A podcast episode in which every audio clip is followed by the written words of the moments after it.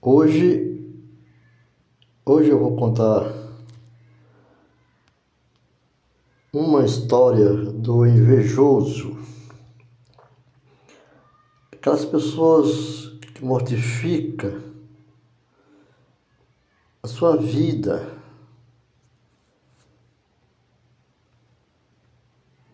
com a inveja que permeia sempre, sempre mas isso é baseado na observação do livro de, de Jó, no capítulo 5, versos 2 e 3. E o título eu queria até dar como porque aqueles que brilham.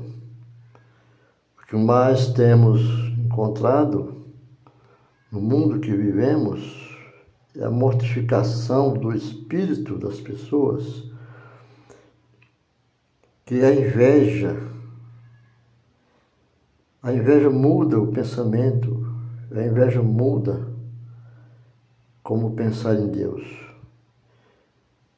Eu queria dar um título, por que brilha? Por que brilha? Mas antes eu quero falar sobre texto também que você pode encontrar no nosso no blog, blog do Ministério Cristão, blogspot.com. Assim, os invejosos, sendo a inveja um culto involuntário do mérito meritório.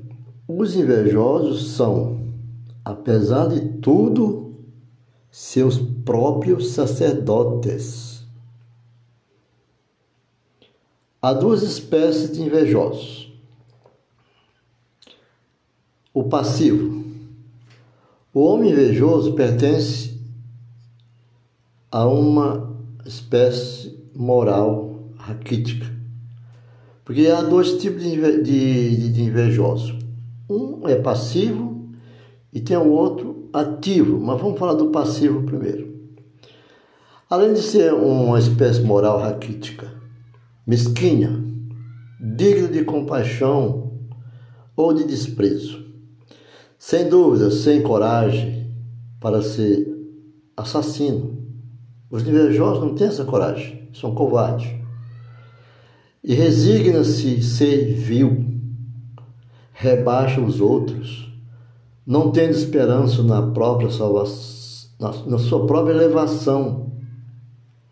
Ele esquece de si próprio, pensa com os olhos na, naquilo que os outros têm, progresso. A família oferece variedades infinitas pela combinação de, de outros estigmas com fundamental, mas ele o rejeita. O invejoso passivo, é, ele é solene, como sempre vemos por aí, ele é sentencioso, calado. O principal ativo é como um escorpião venenoso.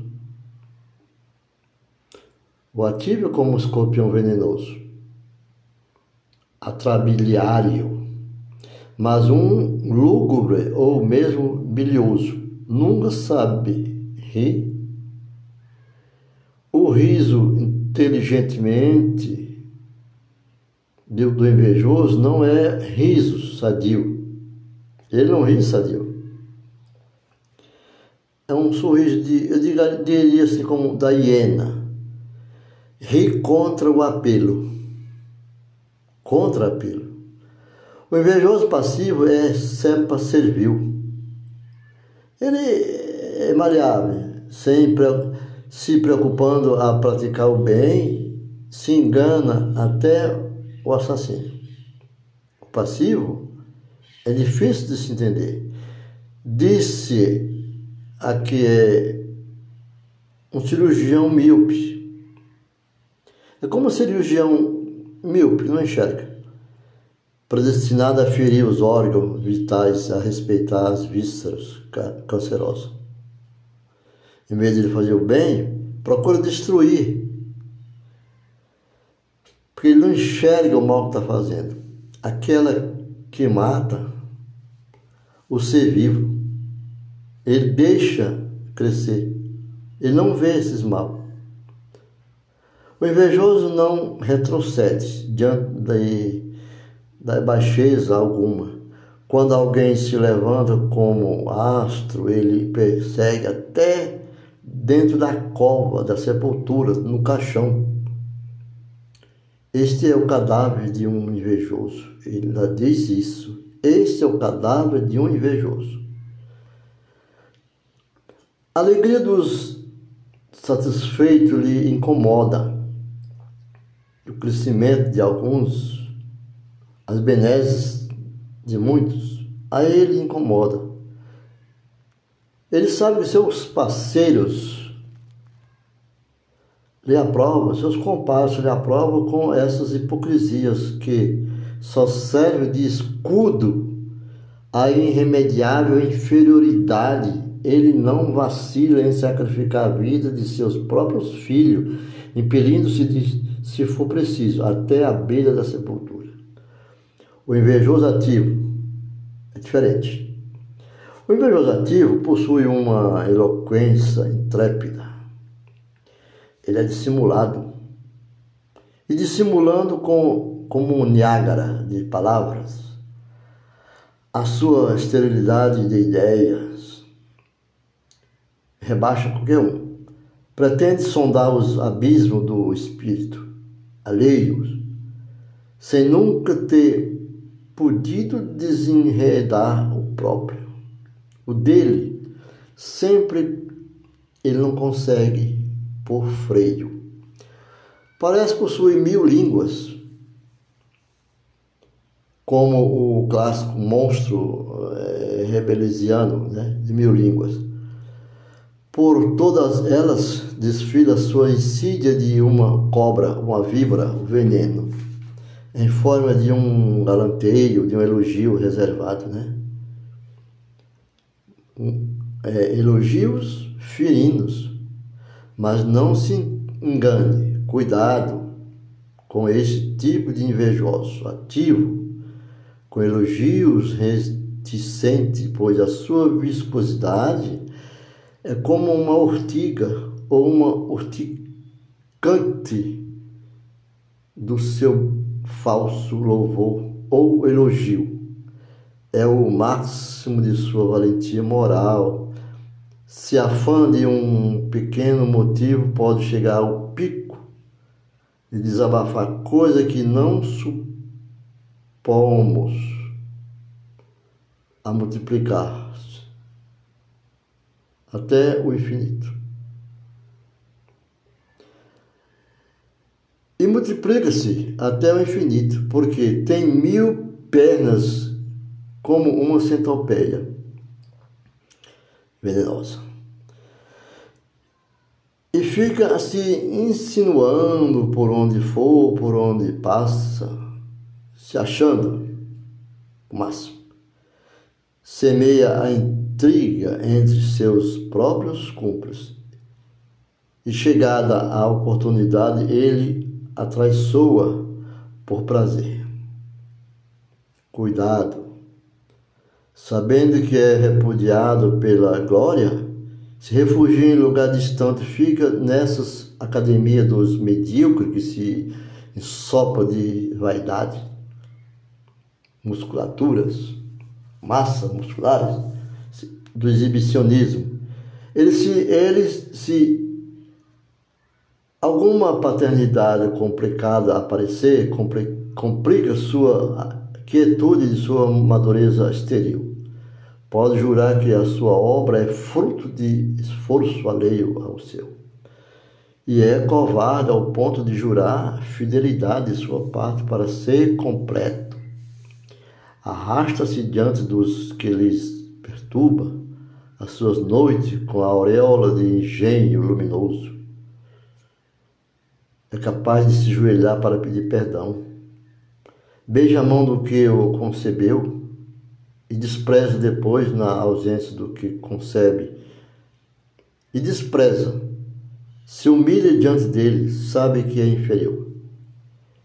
Ele sabe que é inferior, mas a sua vaidade aspira a galgar somente, desquitar-se com frágeis penações nos ardis por ele praticados aqui na terra sobre nível de pedagogia terrena. Ele serve de argamassa heterogêneo para agrupar as mais invejosas em camaradinhas ou em círculo comuns, em comum sofrimento em face da, da felicidade alheia.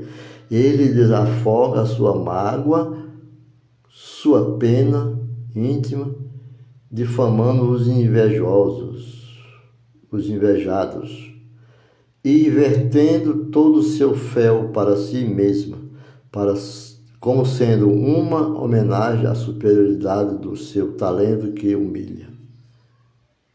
Gosta de humilhar.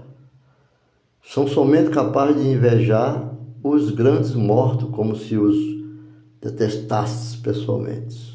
Até dos mortos, eles têm inveja. Tem os que invejam Napoleão, tem os que invejam Bonaparte, tem os que invejam que querem se igualar aos filósofos Sócrates ao rebaixá-los dos por isso serão eles capazes de endeusar um Brunetier ou o professor Bolange com esses prazeres muito malignos. Entretanto, em pouco diminui a sua desaventura, que está pautada em sofrer de toda felicidade e em, em martirizar-se com a consequência de toda glória. Porque, sendo a inveja um culto voluntário do mérito, os invejosos são, apesar de tudo, seus sacerdotes naturais mesmo porque a inveja é uma covardia própria dos débeis, um ódio imponente, uma incapacidade manifesta de, de competir ou odiar. Vejamos por certo, o ressentimento destrói o insensato e a inveja mata o tolo. Observe, observe que os insensatos têm sucesso por um tempo, mas desgraça repentina vem sobre eles. Vejamos o embasamento de um versículo do invejoso. É um pois a inveja mata, mas os invejosos acham fascinante desenhar das coisas sérias e complicadas. Ele inveja preserva a inveja ou o eco de voz, digamos, mesmo profética. Ao ler os escritos dos grandes escritores, pensadores, aqueles que sentem gravem-se em seu coração. Caracteres profundos como cicatriz, o seu clamor visionário e divino, aquele que se extasia completando as supremas criações plásticas aquele que sente íntimo calafrios em face das obras-primas e acessíveis ao seu sentido. Entrega a vida que nela palpita. E se comove até com seus olhos, se acham de, se enche de lágrimas que o coração, aquele que seu coração inquieto seja arrebatado por febre de emoções Aquele tem um nobre espírito e pode alimentar o desejo de criar coisas tão grandes como as que sabe admirar. No mundo secular, podemos mudar muito nosso caráter para não se amadurecer ou não emudecer. Diante das obras, lendo livros como Dante, conhecer Leonardo da Vinci, ouvindo música de Beethoven, assim podemos compreender porque ele consegue e não posso. Por que eles conseguem e eu não posso? Assim diz o invejoso. Resumo. Sabemos que toda a psicologia da inveja está sintetizada numa fábula, digna de ser incluída nos livros de leitura infantil, mesmo porque as leituras infantis são fábulas, que talvez pouco saiba de suas origens. Conta um certo sapo, coacha em um pântano, um certo sapo coacha em um certo pântano, pântano. Quando eu vi o resplandecer no ponto mais alto de uma rocha um vagalume, o sapo pensou que nenhum ser tinha o direito de revelar qualidade que só ele próprio jamais poderia possuir. Mortificado pela impotência, saltou até o local onde estava o vagalume e o cobriu com seu ventre gelado. O inocente vagalume ousou perguntar ao sapo: Por que me cobres? E o sapo, congestionado pela inveja, só conseguiu interrogar por uma só vez: Por que me. Por que que brilha? Assim também é a inveja. É a vida do invejoso. Mude seu jeito de ser e pensar. Deus é luz, saia da escuridão. Ficamos por aqui. Acompanhe o nosso blog e o nosso podcast. E desejo que tenha ajudado nesta tarefa da meditação sobre a vida.